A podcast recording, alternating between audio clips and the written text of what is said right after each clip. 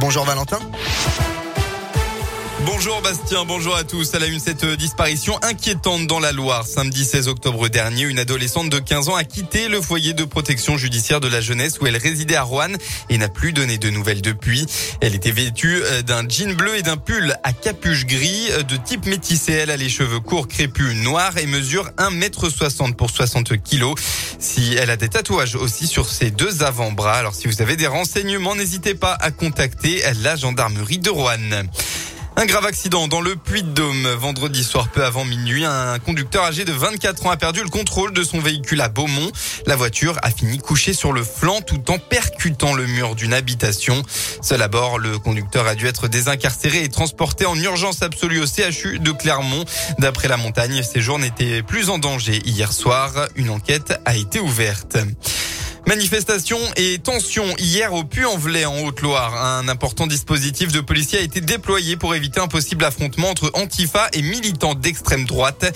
Ces derniers se sont retrouvés dans une librairie de la vieille ville autour d'Ivan Benedetti, condamné notamment pour des propos antisémites. Ils étaient en tout une centaine à protester contre la venue de cette figure de l'extrême droite.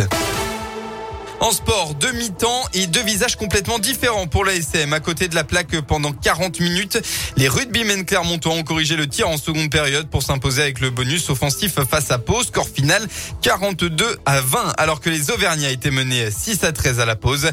Morgan part à l'avoue, ils ont pris un bon coup de klaxon de leur entraîneur à la pause pour revenir avec de bien meilleures intentions. C'est compliqué, après Pau a fait, euh, a fait une grosse entame, nous a mis sous pression chez nous. Derrière on perd euh, Camille euh, sur les 5 premières minutes qui très important dans, notre système, dans notre jeu.